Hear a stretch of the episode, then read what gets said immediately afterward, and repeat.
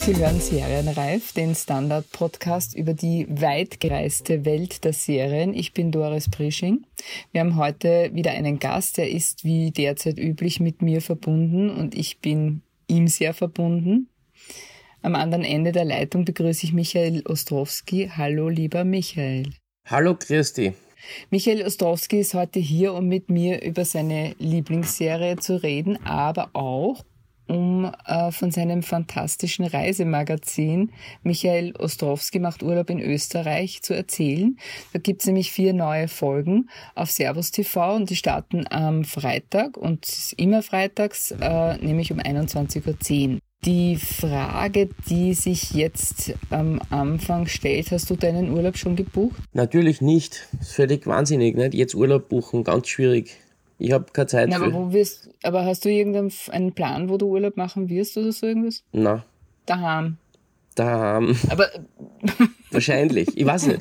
Nein, ich finde es ja wahnsinnig mutig, jetzt Urlaub zu buchen oder überhaupt Urlaub zu buchen. Naja, man kann ja auch Urlaub, ich meine, so ist ja die Sendung auch gedacht, in, Ö in Österreich machen, oder? Ist es auch mutig, in Österreich Urlaub zu machen? Es ist alles, jeder Urlaub ist mutig. Man braucht Mut zum Urlaub, finde ich. Und bei mir ist sowieso so, dass das immer sehr schwierig ist, was zu planen, weil ich ja zum Beispiel jetzt im Sommer einen Film drehe und die Vorbereitungen eigentlich jetzt voll anlaufen und ich gar nicht weiß, äh, ob ich einen Urlaub schaffe.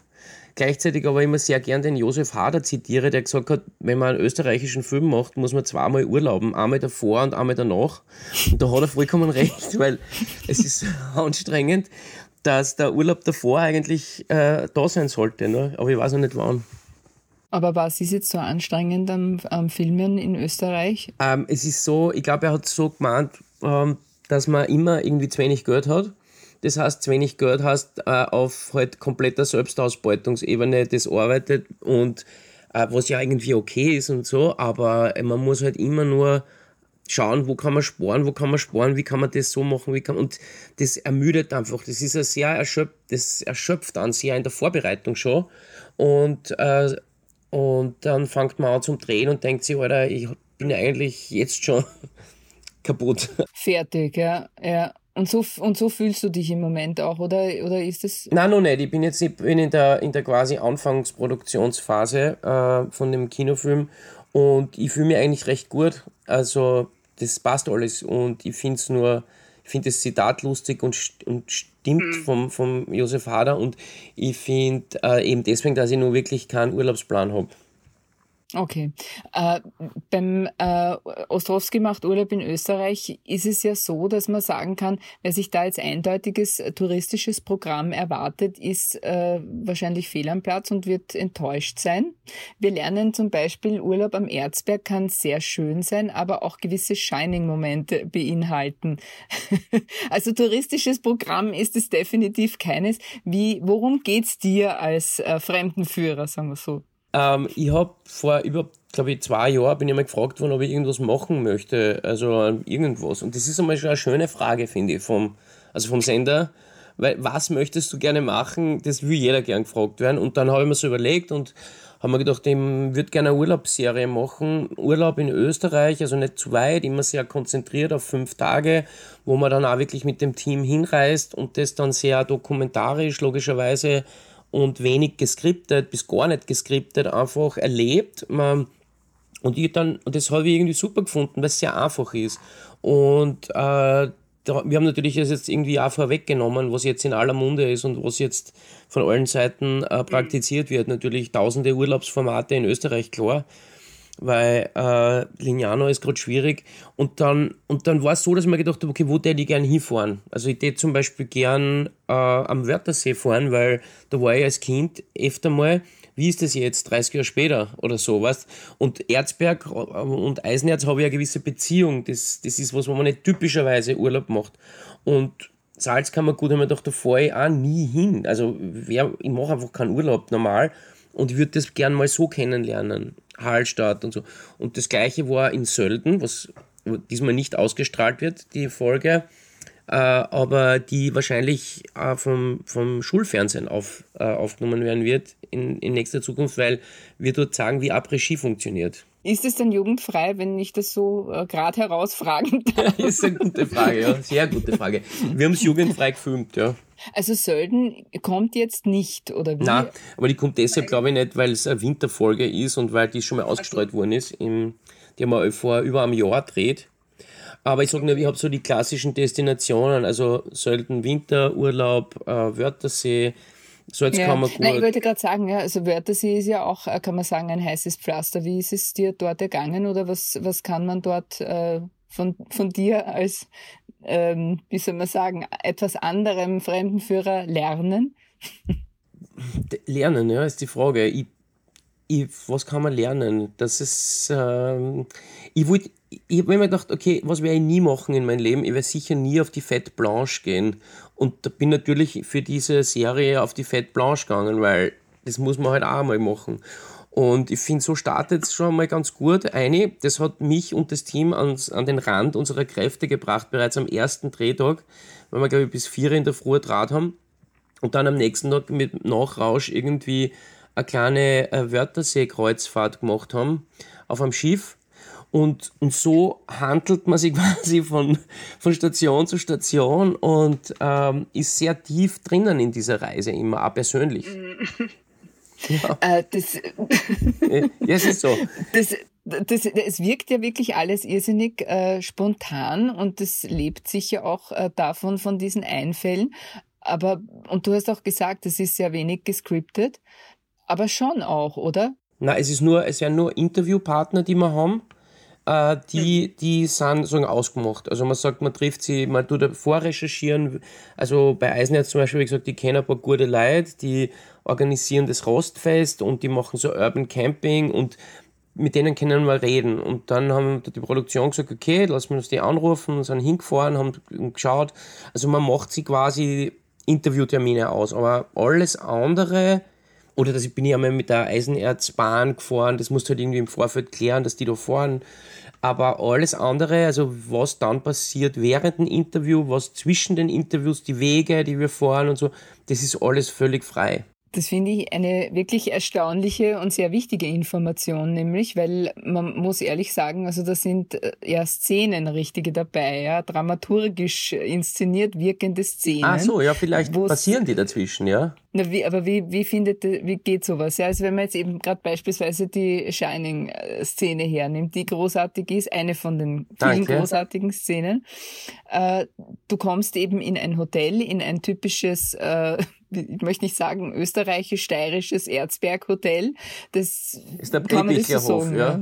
Ja, der nicht gerade von Touristen über, der nicht gerade überlaufen ja. ist, ja. Also du, du trinkst da ein, ja, du trinkst da ein und äh, bist konfrontiert mit äh, Gängen, die dich sehr an Shining erinnern. Und dann kommst du plötzlich dahergefahren auf so einem kleinen Roller, den man kennt, ja, und wie kommt sowas zustande? Nämlich ganz spontan. Ja, es war so, also das ist eine lustige Geschichte. Ich habe ich hab gesagt zum Produktionsleiter, äh, ich habe schon mal gewohnt am Brebichlerhof vor Jahren, da habe ich, einen Film gedreht, Die Werkstürmer, und das hat mich immer an das Shining äh, Hotel erinnert. Nicht? Und weil keiner dort war, und es war alles so ganz weird. Und, und der hat gesagt, ja, dort habe ich uns eh auch eingebucht. Und ich habe gesagt, das ist, gibt's jetzt nicht, oder? Er, ja, doch.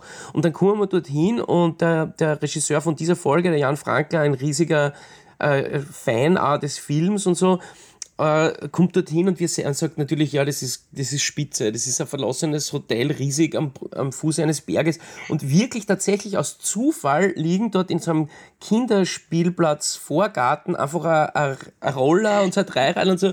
Und ich habe gesagt, hey, hoch zu, den nehmen wir. Und dann sind wir drin gesessen an der Bar und da war ein spitzenmäßiger Kölner, der Bernd. Und wir haben gesagt, Bernd, du weißt schon, wenn wir vom Drehen zurückkommen morgen, bist du dran, dann trauen wir mit dir eine Szene. Und ja, ich hat es natürlich nicht geglaubt, dass wir das machen, aber wir haben es gemacht. So ist es gekommen. Durch Zufall und, ja, und viel, äh, wie soll man sagen, Mut.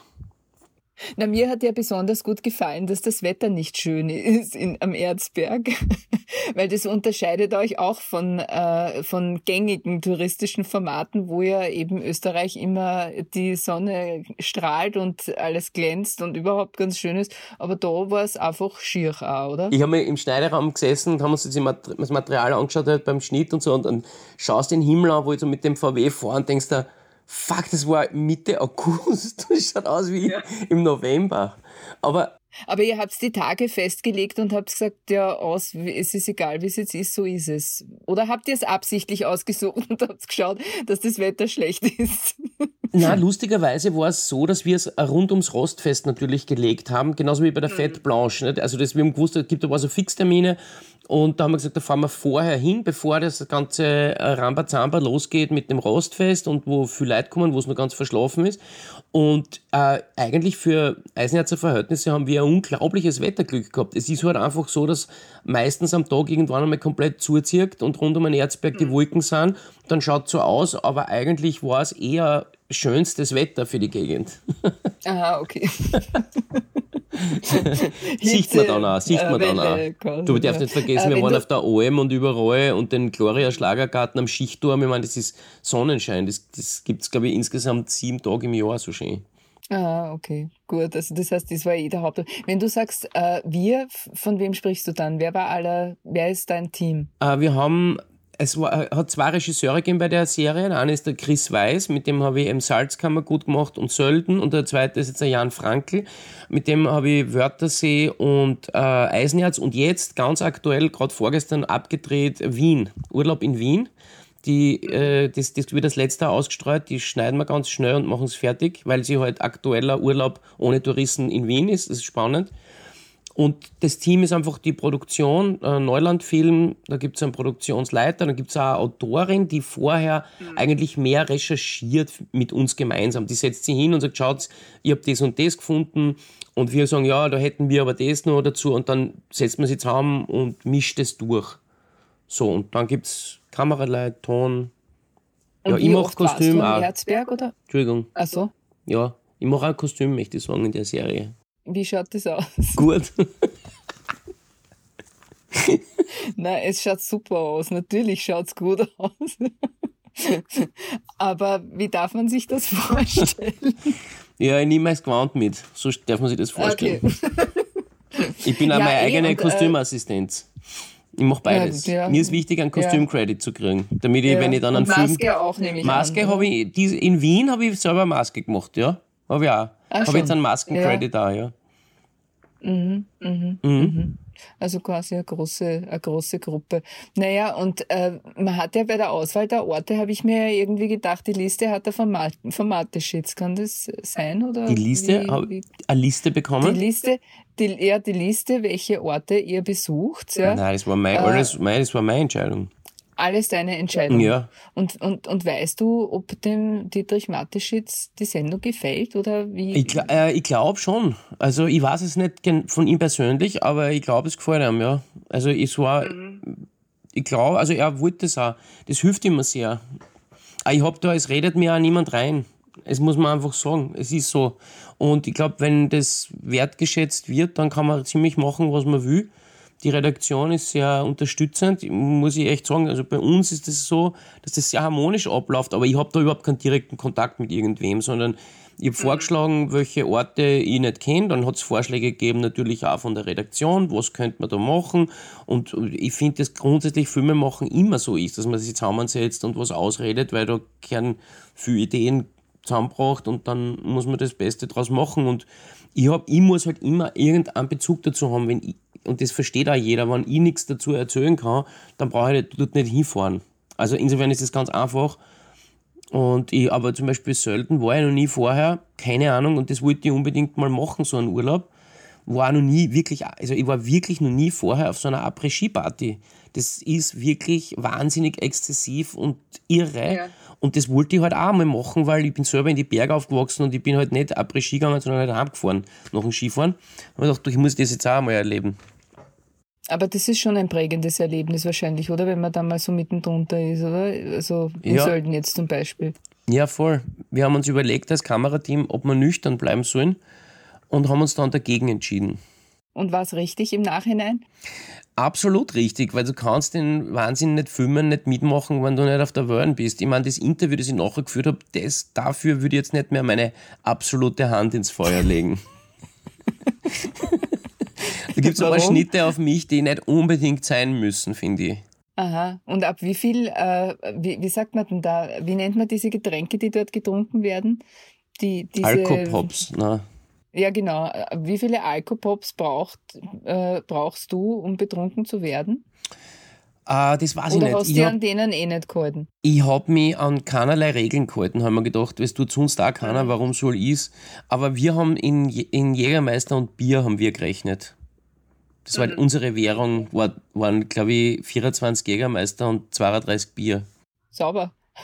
Ja, wir waren sicher zu siebt, also nicht Aha, gut, also nicht so beeindruckend. Ja. Das heißt, ihr vertragt eh nichts. Nein, wir sind, so nein, aber wenn du vorher mhm. elf Stunden auf der Piste drehst, mhm. bist du ja nicht, sagen wir, in der Top-Form deines Lebens, wenn es dann einfallst und man hat schon eine gewisse Schwäche gespürt schon, aber die haben wir uns nicht anschauen, mhm. auch nicht anmerken lassen, ja.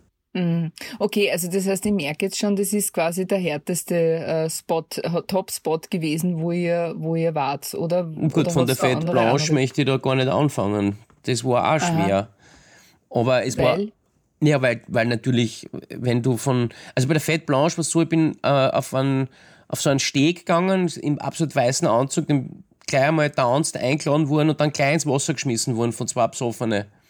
Es war mhm, mal der Einstieg super. in meine Fête Blanche. So, so möchte ich mhm. das kurz beschreiben. Und dann bist man einfach von Station zu Station gegangen und hast halt überall was getrunken. Und ich meine, das ist einfach, man muss mit seinem eigenen Körper und seiner Seele einfach, das, den Einsatz muss man leisten für so eine Serie. Das ist halt so. Aber es ist schon unheimlich, sowas zu sehen, oder? Ich meine, ich, also man fürchtet sich ja fast eigentlich, oder? Wenn man mitten da drunter ist und so schutzlos eigentlich dem ausgesetzt ist, diesem, diesem Österreichertum oder. Es ist alles wie, wie, wie so oft hat alles mehrere Seiten, muss man, muss man sagen. Und ich will mich da gar nicht über irgendwas stellen, weil ich finde, das steht mir auch nicht zu. Als Reisender muss ich offen sein und den Dingen begegnen, so wie sie mir begegnen und äh, es war alles dabei. Also von Angesoffenen, die mich ins Wasser gehauen haben, bis zu wahnsinnig nette Leute und völlig durchgeknallte Leute. Also das, aber das finde ich auch generell im Leben so. Ich habe nicht die Haltung, ich bin der coole, lässige und weiß alles und komme hin und tu die ein bisschen aufmischen, sondern ich versuche, mich unter die Leute zu mischen und zu schauen, was passiert mit mir da. Und was passiert mit dir? Das ist tatsächlich spannend, ja? Ähm, unterschiedliches, je nach Ort. Also je nach was, es ist nicht planbar. Es ist immer anders. Na, aber wie geht man, also außer dass man eben halt am nächsten Tag wahrscheinlich einen mordsmäßigen Kater hat, ja, äh, welche Erkenntnisse ziehst du aus deinen Österreich-Fahrten? Boah, schwierig, äh, schwierig das so zu sagen. Ähm, generell, dass es ähm, gut ist, sich äh, möglichst treiben zu lassen.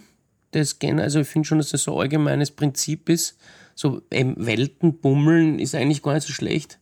Ein bisschen Weltenbummeln, das eben kann man in Eisenerz genauso wie in der großen, weiten Welt.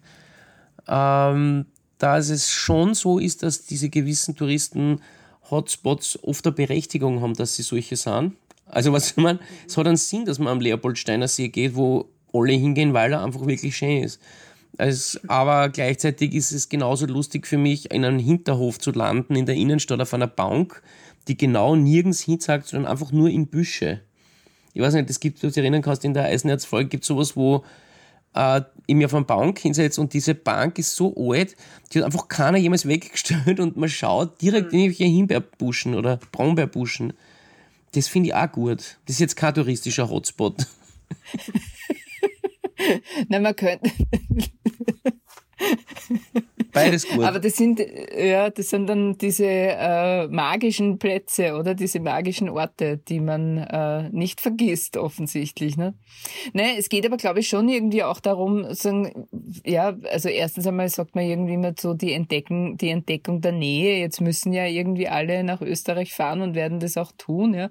Aber so wie du es machst, ist es ja schon auch ein Blick äh, an die, an die, auf die Seite quasi auch, ja.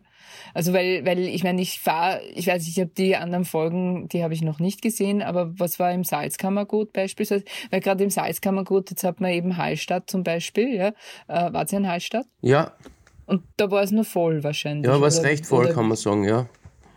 Ja, ich finde das sehr lustig. Also, ich muss echt sagen, ich habe es ja tatsächlich gemacht, weil ich gerne mal an so Orte fahren würde. Weißt du, das ist so, du hast wenig Urlaub und wenn du wohin fährst, fährst dann meistens nicht in Österreich, also ich halt, oder selten in mhm. Österreich wohin. Und dann haben wir gedacht, das ist doch eigentlich auch schön, dass man das verbinden kann, die Arbeit und, und den Urlaub. Und ich das, also mein, ich glaube, so meine persönlichen Interessen führen mich auch immer sowieso auch an den Rand und oder an die Ränder und das ist auch mhm. so. Und beim, ich meine, in, in Eisenherz ist es so, dass einfach echt gute Leute dort seit Jahren versucht haben, die Stadt wieder zu beleben über Kultur und, und über Initiativen. Und ich weiß, ich war, glaube ich, 2005 das erste Mal dort, da ist der Film Kotsch gezeigt worden, oder 2000, ich weiß es nicht mehr, 2006.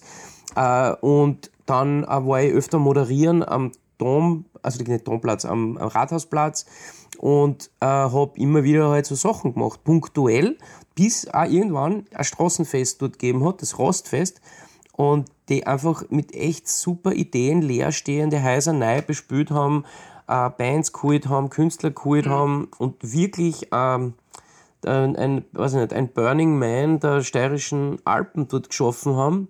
Gibt es schon einen Termin eigentlich heuer? Wahrscheinlich wird es nicht stattfinden, oder? Es ist gerade so an der Kippe, dass man es nicht genau sagen kann, ehrlich. Ich, ich, mhm. Ich werde diesmal nicht sein, weil ich ja selber einen Film traue wahrscheinlich, aber, aber das ist höchst zu empfehlen, muss ich echt sagen. Und das eben, das, das mischt man dann halt. Und was sind jetzt noch die Orte, wo du gerne hin möchtest? Also wo du mit deiner Serie möglicherweise noch hinkommen wirst? Ich weiß es gerade nicht. Ich, ich, weiß es noch nicht. Ich würde ganz gerne ja, mal ins Burgenland. Du weißt schon was? Sag, ja. Ischgl, sage ich. Ischgl, ja. Oder nein, Ischgl ist jetzt gleich wie Sölden im Grunde genommen. Das kann man abhaken, oder? Ich glaube, das ist relativ ähnlich, nur günstiger jetzt vielleicht. Ja. wenn, die, wenn, das Militär, wenn das Militär aufgehört hat, die ja. Dings zu putzen. Ja, man trifft auch nicht so viele Leute dort wahrscheinlich, ne? Jetzt gerade. Aber wie gesagt, ich weiß nicht, ich, ich würde mal gerne im Burgenland, oder war ich also ich war schon im Burgenland, aber ich war noch nie Urlaub im Burgenland, das darf mich irgendwie interessieren. Ansonsten, ja, ein paar so Ideen gibt es schon. Was, was würdest du empfehlen? Naja, also ich finde den Erzberg finde ich eh schon einmal extrem super. Dann äh, würde ich, also eine meiner Lieblingsgebiete ist schon das Weinviertel auch zum Beispiel. Ja? Also das finde ich eben halt von seiner wie soll man sagen, Unauffälligkeit, weil, also du hast keine hohen Berge dort, aber es ist trotzdem unheimlich schön, ja, sagen wir so. Und, äh, und ich, und ich liebe den, also schon das Gebiet Neusiedler See und so, diese, diese, diese, diese Zonen, wo es halt wirklich auch, äh, wie soll man sagen, also touristische Randgebiete im Grunde genommen. Aber natürlich eben auch schon mitten rein, ja. Und da ist, ich meine, Vorarlberg ist schon auch äh, eine, eine Destination. Und, äh, und in Vorarlberg ist wahrscheinlich, was kann man da sagen? Ich weiß nicht. Fünf Tage im Bregenzer Wald. Ja. Kleinweißer, nein, Kleinweißertal. Okay. Man muss natürlich ins Kleinweißertal. Das ist überhaupt keine Frage. Ja. Ich habe keine Ahnung, ehrlich. Fahr bitte ins Kleinweißertal. Ja, gut, dann fahr halt ins Kleinweißertal, wenn du willst. Ja. Mach ich das. Ja. Ist ja wirklich kein Problem, muss nur sagen. genau. Ja, aber äh, Wien war zum Beispiel schön jetzt auch die Abschlussfolge, die, die, ja. die wir jetzt gerade erst anfangen schneiden. Ähm, das war schon auch sehr lässig. Ich habe gesagt, ich will echt, ich meine, es ist Corona, wir wissen überhaupt nicht, wie wir drehen können. Das war alles auf, an der Kippe, dass man es überhaupt machen kann. Es war gerade so die Öffnung und das war extrem spannend. Es gibt keine ausländischen Touristen, es gibt also kaum. Es gibt hauptsächlich Wiener, es ist halber zu.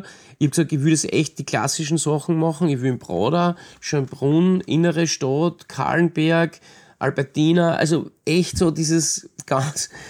Äh, und dann haben wir halt, und dann sind wir halt in die Piepshow gegangen, die gerade und haben den Nino aus Wien gefilmt, der dort auf der Drehbühne äh, für einen Münzeinwurf unser schönes Lied gesungen hat. Und, und das, die, also wir haben natürlich noch viel mehr gemacht, ja, aber das finde ich schön.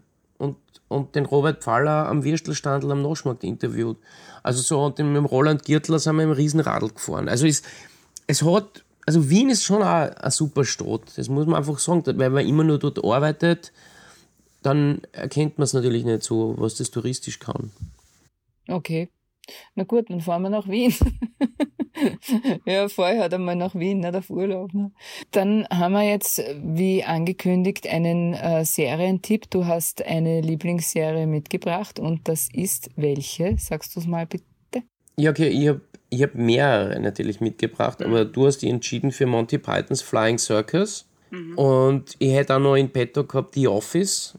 Also das, und ich hätte auch noch, jetzt nicht vielleicht die Lieblingsserie, aber die aktuellste, die ich geschaut habe, Tiger King. Also ich sag's nur. Ja. Na, ist der Tiger King, jetzt gehen wir gleich einmal da rein, ja. Ist der Tiger King, ähm, wie soll man sagen, diese Art von Dokumentationen oder was gefällt dir daran?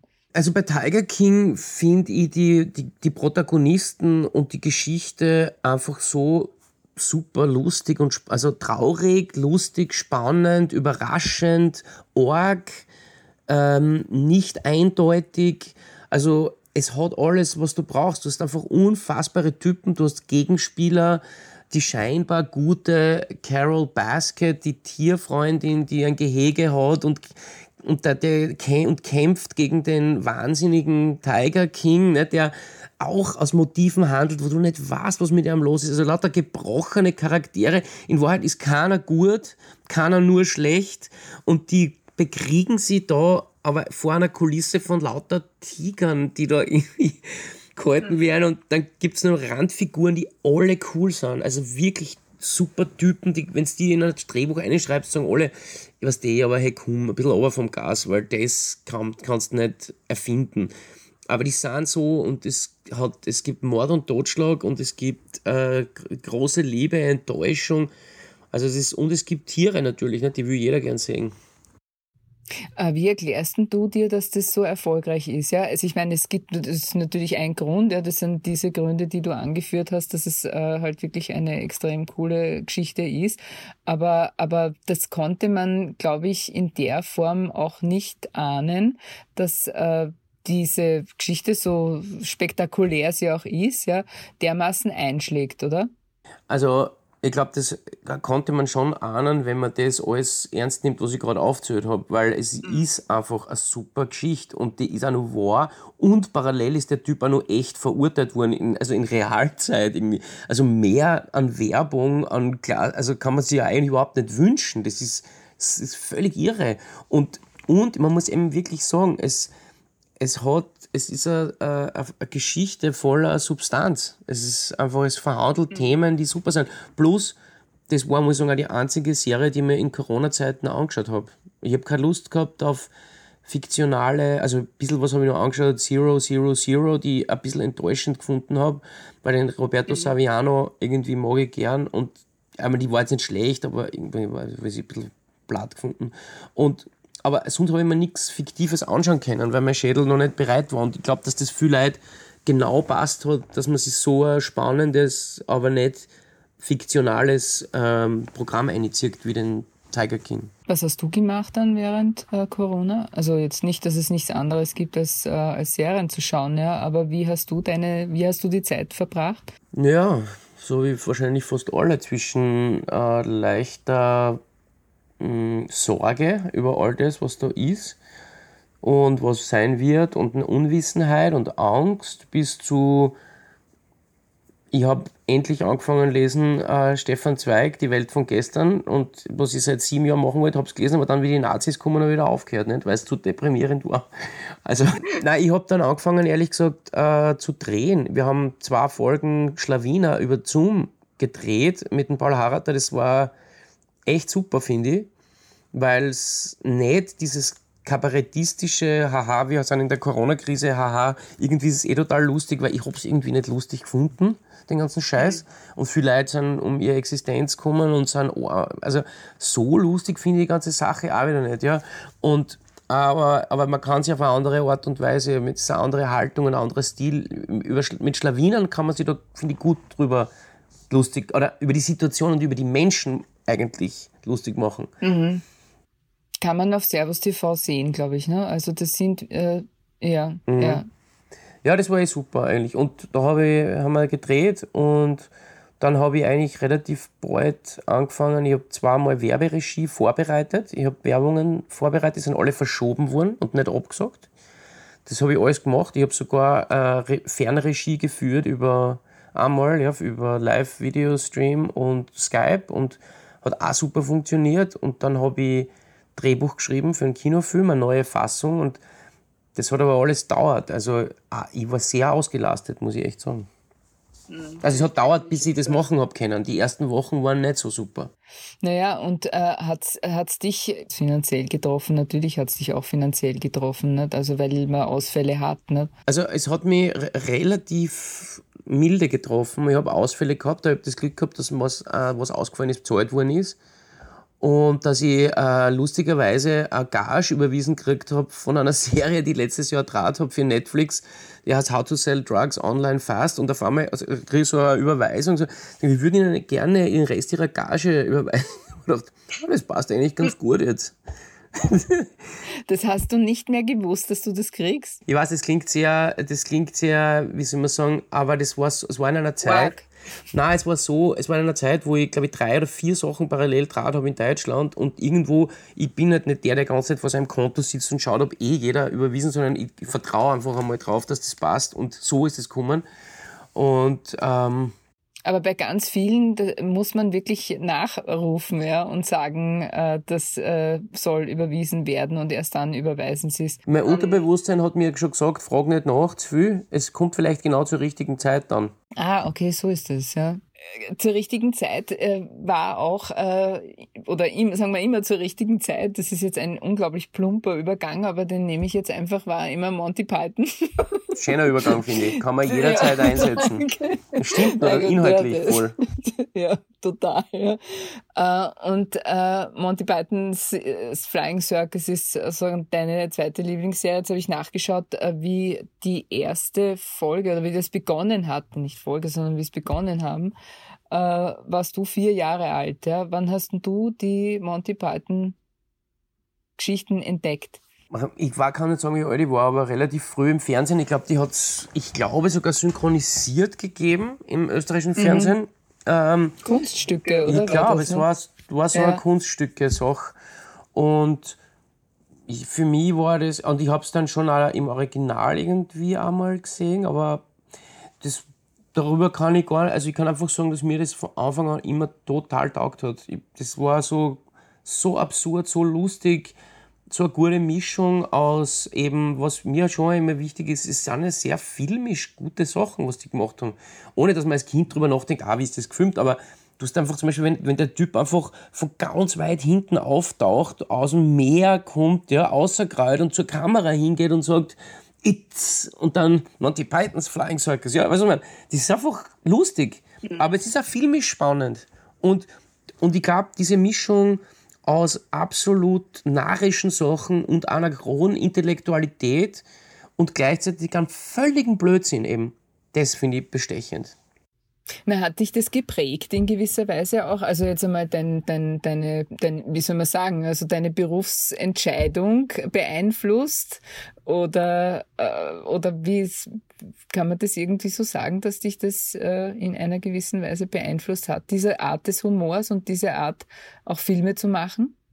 Hundertprozentig, aber nicht in einer bewussten Weise. Also ich habe mir nicht hingesetzt und gedacht, das möchte ich auch gern machen, sondern das war, glaube ich, einfach so wie ein alles prägt, was einem gefällt, glaube ich, war das, war das ähm, auf jeden Fall, also das war immer, die, die Filme, auch die Kinofilme, auch die, die, die Serien, die ähm, auch Faulty Towers, die Serie von John Cleese, also mir hat das einfach gefallen, ohne dass ich darüber nachgedacht habe, ob ich sowas jemals selber machen will.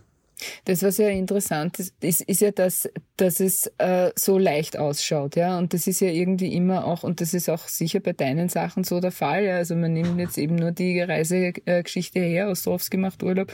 Es schaut so wahnsinnig leicht aus, ja. Ist aber harte Arbeit, glaube ich. Das ist total schwierig. Also, ob es harte Arbeit ist, weiß ich nicht. Es ist anstrengend. Drehen ist immer anstrengend, aber das ist trotzdem ich weiß nicht, ob das harte Arbeit ist, ehrlich gesagt. Ich meine, die, es gibt so der, der Helmut Köpping vom, vom Theater im Bahnhof, ein Freund, und der mit dem wir so viel machen, hat, hat immer gesagt, äh, die Art und Weise, wie Monty Pythons entschieden haben, ob ein Sketch gut ist, äh, ist das ein, das ist glaube ich eine Anekdote, die halt irgendwo einer erzählt hat, äh, ist, die sitzen alle um den Tisch und sie lesen sich ihre Sketches und ihre Ideen vor und wenn sie vor Lachen vom Tisch runterfallen, dann ist es gut. Also ist mhm. das harte Arbeit? Vielleicht. Oder okay. eher nicht. Aber so. Man sagt so, ja. Also, dass man halt, wenn, also das Komödie ist das schwierigste Fach und das ist so, man muss so am Punkt sein und bis der Schmäh sitzt so auf der Art, ja, also dann ist es halt wirklich irrsinnig aufwendig und anstrengend und, und, und, und auch körperlich und so das stimmt sicher. Also, weil, also ich finde halt, das Problem bei Komödien ist, manche finden was lustig und manche finden es nicht lustig. So einfach ist es. Da kann man nicht diskutieren. Die Sache ist, äh, wenn man Filme machen will, müssen eine gewisse Anzahl von Leuten am vertrauen, dass das, was man lust, selber lustig findet, die andere auch mögen. Weißt du, was ich meine? Also mhm. wir sind ja alle abhängig davon, dass uns irgendwer Geld dafür, ich habe nicht genug Geld, um einen Kinofilm zu finanzieren oder eine eigene Fernsehserie. Also muss irgendwie so ein Konsens bestehen, zu sagen, das, was du machst, gefällt genug Leid oder wir finden es irgendwie, oder wir finden es lustig und man kann aber nicht diskutieren drüber. Ich kann nicht anfangen, ich habe mit dem Gerhard Polter mal drüber geredet, der hat gesagt, der gute Redakteur war immer der, der gesagt hat, mach einfach. Weil mhm. das sind die Leute, die was ermöglichen und und sobald du anfängst, deinen Witz zu erklären oder zu sagen, warum schaue ich jetzt so da, warum ist das Timing so, funktioniert es nicht. Ne? Und das ist das Problem, je mehr Leute mitreden, desto weniger lustig wird was meistens. Das Witzige ist ja, was mir nämlich auch eingefallen ist bei den Monty Pythons, ist, dass der Michael Palin hat ja auch einmal Reisereportagen gemacht. Kennst du die? Stimmt. Ja. Nicht wirklich. Also ich habe die nie angeschaut, aber ich weiß, dass er es gemacht hat. Ja, ich kenne so Ausschnitte. Ja, die waren irrsinnig nett. Ja. Also das war halt auch irgendwie so ein, so ein feiner Humor. Ja. Er hat halt wirklich auch ein ganz großes Interesse an den Leuten gehabt. Ich kann mich jetzt nicht mehr erinnern, in welchen Ländern das er war. Ich glaube, es war nicht nur Großbritannien, sondern auch, aber ich müsste jetzt, also kann es jetzt nicht beschwören, ja. Aber er hat äh, das, also die habe ich geliebt, ja, also diese, diese Filme, ja, wo er unterwegs war und halt Leute getroffen hat und die eben halt auch zu ihren Berufen und zu ihrer Identität und so weiter und so fort. Also das waren äh, ja ganz, ganz, ganz nette Sachen, ja. Die Monty Pythons zeichnet sich ja auch durch völlige politische Unkorrektheit aus. Das ist im Moment ein großes Thema und führt mich zu meiner nächsten Frage. Glaubst du, dass sowas äh, wie Monty Pythons äh, heute noch möglich wäre in der Form? Ähm, das ist schwer zu sagen, weil natürlich äh, es entsteht immer irgendwas aus einer Zeit heraus. Und ich habe einmal die Biografie so von John Cleese gelesen und das ist spannend, ich lese die fast nie ein Buch fertig und ich finde immer die ersten, also die ersten Jahre sind immer das Spannendste. Und du kriegst halt mit, woher, woraus das entstanden ist und woher das gekommen ist. Auch aus einem studentischen Theater, Bühnen, Shows, die sie dann irgendwann der BBC hat verkauft haben. Und natürlich war das ein eher konservative Zeit, ja, natürlich, und dann gibt's aber britische Vorbilder, die da schon irgendwie vorgearbeitet und irgendwie ist sich das ausgegangen. Du kannst sowas nicht vergleichen, ob es das heute wieder gibt, weil heute gibt's alles auf einer anderen Ebene schon. Ähm, also weißt du, was ich meine? deswegen tue ich mir schwer, die Frage gescheit zu beantworten. Die, die Frage dahinter ist ja irgendwie die, äh, darf man heute mehr oder weniger, ja, jetzt nämlich sozusagen über die Grenze gehen, ja, also was nicht jetzt die Frage zu stellen, was darf Satire, weil dann ist eh, Satire darf alles und darf aber irgendwie auch nicht alles. Aber die Frage ist dann halt wirklich eben auch, waren die Grenzen früher enger und hat sich das, wie hat sich das Humorverständnis einfach auch verändert? Mich beschäftigt es deswegen, ja, weil äh, gerade heute bekannt geworden ist, dass äh, Netflix, äh, der, die BBC, der äh, iPlayer von BBC und BritBox haben äh, unabhängig voneinander Folgen von Little Britain aus ihrem Angebot gestrichen, weil äh, dort äh, also Blackfacing betrieben wird und weil die sich halt lustig machen über äh, schwarze Menschen, auch über Transsexuelle, über Homosexuelle. Also die äh, der Anlass war aber wohl schon diese Black Lives Matters äh, Geschichte. Ja? Wie stehst du zu so einer Entscheidung? Was sagst du dazu? Ich finde es äh, ziemlich gestört, ehrlich gesagt. Muss ich echt sagen. Ich meine, es ist jetzt, äh, ich glaube, dass sie äh, Ebene ein scheinbar eine scheinbar politische Ebene dahin verschoben hat, wie wir helfen die armen Leute, die so unterdrückt werden, jetzt dadurch, dass wir Komödien zensurieren.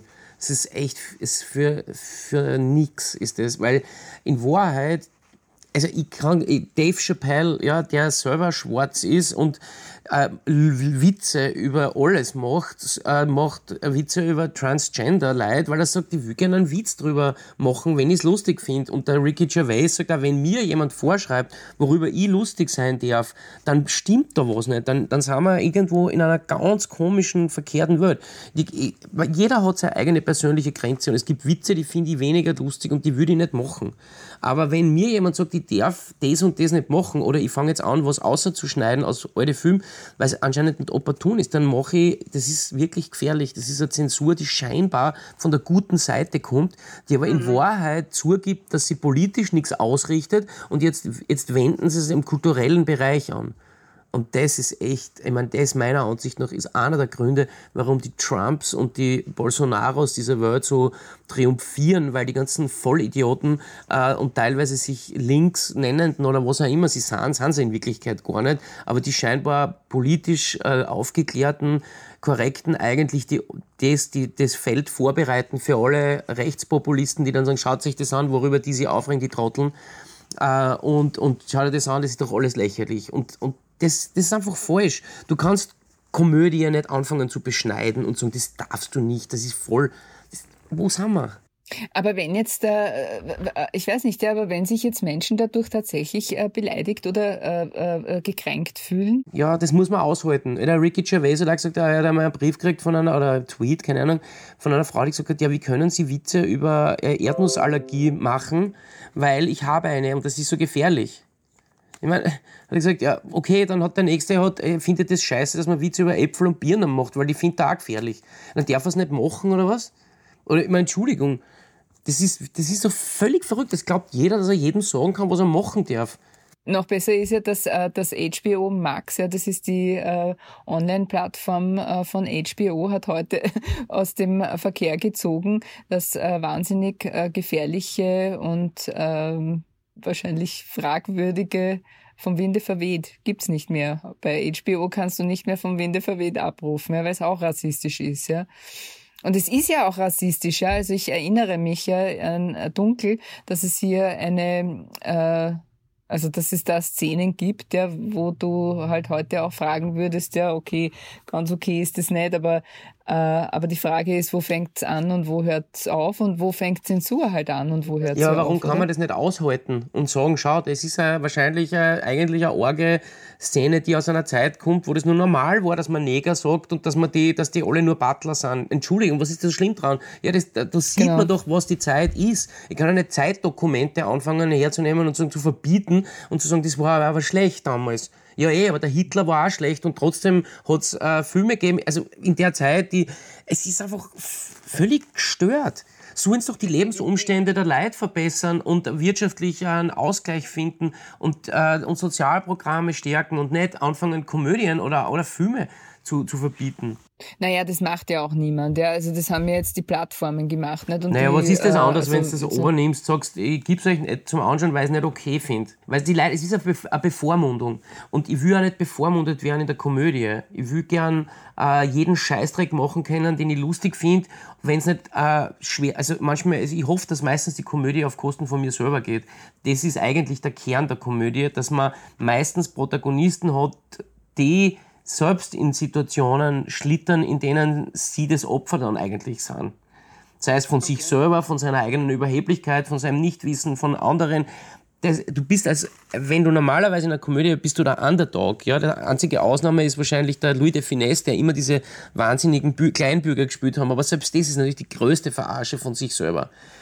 Also, das heißt, eine gute Komödie stellt sich eh nicht über andere und macht andere runter sondern eine gute Komödie schießt eigentlich immer nach oben und gegen sich. Ja. Hätten wir das auch erledigt. Hätten wir das gesagt einmal. Hätten wir das auch gesagt einmal. Das musste auch einmal das gesagt werden. Das muss jetzt auch einmal ja? wirklich gesagt werden. Na gut, äh, dann, äh, dann hätten wir es, oder? Würde ich sagen. Oder, oder, oder gibt es dann noch neue Folgen von Schlawine? Oder wie geht es da weiter? Naja, es gibt zwei Folgen. Eins ist ausgestrahlt worden, der zweite ist nicht mehr ausgestrahlt worden. Die gibt es irgendwie online und, äh, und auf der Breitwandfilm, glaube ich, sogar. Das ist so ein bisschen ein Geheimtipp. Die finde ich eigentlich lustig. Die finde ich beide lustig, kann irgendwie zaubern. Vielleicht mhm. streut äh, Servus TV nochmal aus. Ähm, aber zumindest. Aber Neues sind nicht. Wissen wir nicht. Momentan nicht. Ist es eigentlich, jetzt habe ich noch eine letzte Frage, die mir jetzt gerade einfällt, und zwar ist es eigentlich ein Problem, äh, wenn man äh, plötzlich für einen anderen Sender als den ORF arbeitet? Ähm, ein Problem für den ORF oder für mich? ich, arbeite ja. ich arbeite derzeit auch quasi mit dem ORF gemeinsam, weil sie äh, Teil der Finanzierung von einem Kinofilm sind, den ich gerade ähm, vorbereite. Also ich bin in bestem Einverständnis. Und, äh, also es ist für beide kein Problem. Ja, man, ich habe für Puls 4 Demokratie die Show gemacht mit der Pia Hirzecker, eine Serie. Ich finde, wenn man in Österreich ein Problem damit hat, dass man für mehr als einen Sender was macht, ist, dann, dann ist wirklich schwierig, weil es ist jetzt nicht so, dass wir unter Dutzenden von Sendern auswählen können und sagen, nein, ich entscheide mich nur für einen und also es ist keines, ja. Ich meine, weil das war jetzt irgendwie eine äh, super diplomatische, fast politische Antwort. Ja, wenn man äh, das so macht, dann hat man ein Problem. Aber ist es ein Problem? Also für mich nicht. Und ich glaube okay. hoffentlich für niemanden sonst, weil, also das fände ich auch ganz komisch. Ich, ich meine, ich bin dem ORF immer verbunden. Ich habe dort meine ersten Sachen gemacht, ich habe meine Sachen, bin zivilisiert worden. Ich ich finde einen öffentlich-rechtlichen Rundfunk wahnsinnig wichtig. Ich finde, das ist, das, das, das ist nicht ein Fremdkörper, sondern das ist ein Teil von Österreich und zu dem möchte ich gern kehren. Und genauso finde ich es gut, wenn man ein Privatsender sagt, hey, was willst du gern machen? Wir haben Lust drauf. Das ist doch spitze. Aber Urlaub in Österreich macht jetzt die, äh, äh, wer macht sie? Angelika Nidetzky, wer, wer noch? Da gibt es eine neuere. Ich glaube, ja, der Marcel Hirscher fährt durch Österreich oder ist schon gefahren. Ja, aber das ist eben durch Corona und, das, und durch das überhaupt jetzt, und das hat aber eben mit unserer Sendung nichts zu tun, weil die gibt es schon seit zwei Jahren. Aber du wolltest sie bei Servus TV machen und nicht beim ORF. Nein, es ist ein anderer Vorgang. Uh, Servus TV ist zu mir gekommen und hat mich angerufen und gefragt, hey, wir hätten Lust, irgendwas mit dir zu machen. Was hättest denn du gern? Mhm, okay, verstehe. Hat die am Anfang gesagt. Ne? Ich habe gesagt, ich mache ganz gern uh, Dokus, weil ich das sehr, das schnelle Arbeiten cool finde und das improvisierte Arbeiten und das wenig, also mit Vergleich zu Kinofilmen und so, einfach geringere Vorbereitungszeit, schnellere Drehzeit, schnellere Schneidezeit, also so. Okay, passt. Super. Gut, ich sage in diesem Sinne, danke, lieber Michael Ostrowski. Danke, liebe Doris, für das Interview. Ich ähm, hoffe, es war viel Verschiedenartiges dabei. Unterhaltsam. Ich denke doch. Ich glaube schon. Und dann sage ich danke noch einmal und danke auch fürs Zuhören. Ich wünsche frohes Schauen und auf bald. Und wir bleiben alle gesund. Okay. Bye, bye. Ciao. Für dich.